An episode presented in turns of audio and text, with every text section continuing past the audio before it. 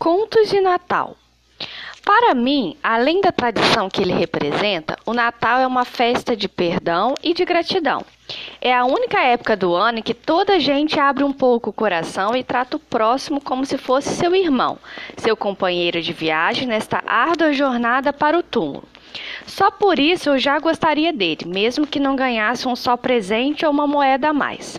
Adoro o Natal e fico feliz quando chega o seu dia que traz um pouco de alegria e beleza a esta terra triste. Deus abençoe o Natal. O empregado, no seu canto escuro, aplaudia intimamente as palavras do rapaz. Chegou a proferir as primeiras palavras de uma frase de solidariedade, mas caiu em si a tempo e, com medo do patrão, tratou logo de disfarçar, atiçando a chama do lampião. Scrooge, porém, que o ouvira, tratou logo de repreendê-lo.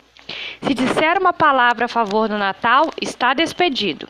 E então, ainda mais áspero, acrescentou para o sobrinho: Você está desperdiçando sua eloquência aqui. Devia estar se candidatando a uma cadeira de deputado. Não se zangue, tio. Eu vim aqui para convidá-lo para jantar comigo amanhã. Eu ir à sua casa? Nunca. Mas por quê? Quer me explicar a razão? Quer me dizer por que se casou?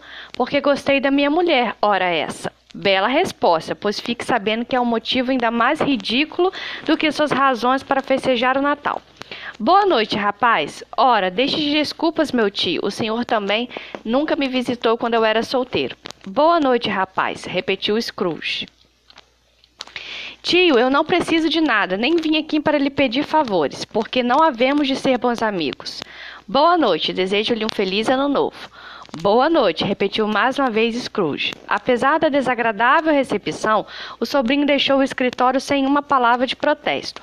Ao abrir a porta da rua, parou um instante para desejar boas festas ao empregado que, apesar de tremer de frio, ainda teve energia suficiente para as receber e retribuir de coração. Mas um idealista repreendeu Scrooge, que o ouvira. Com um magro ordenado que mal dá para sustentar a família, ainda se dá o luxo de ficar falando em boas festas e feliz Natal.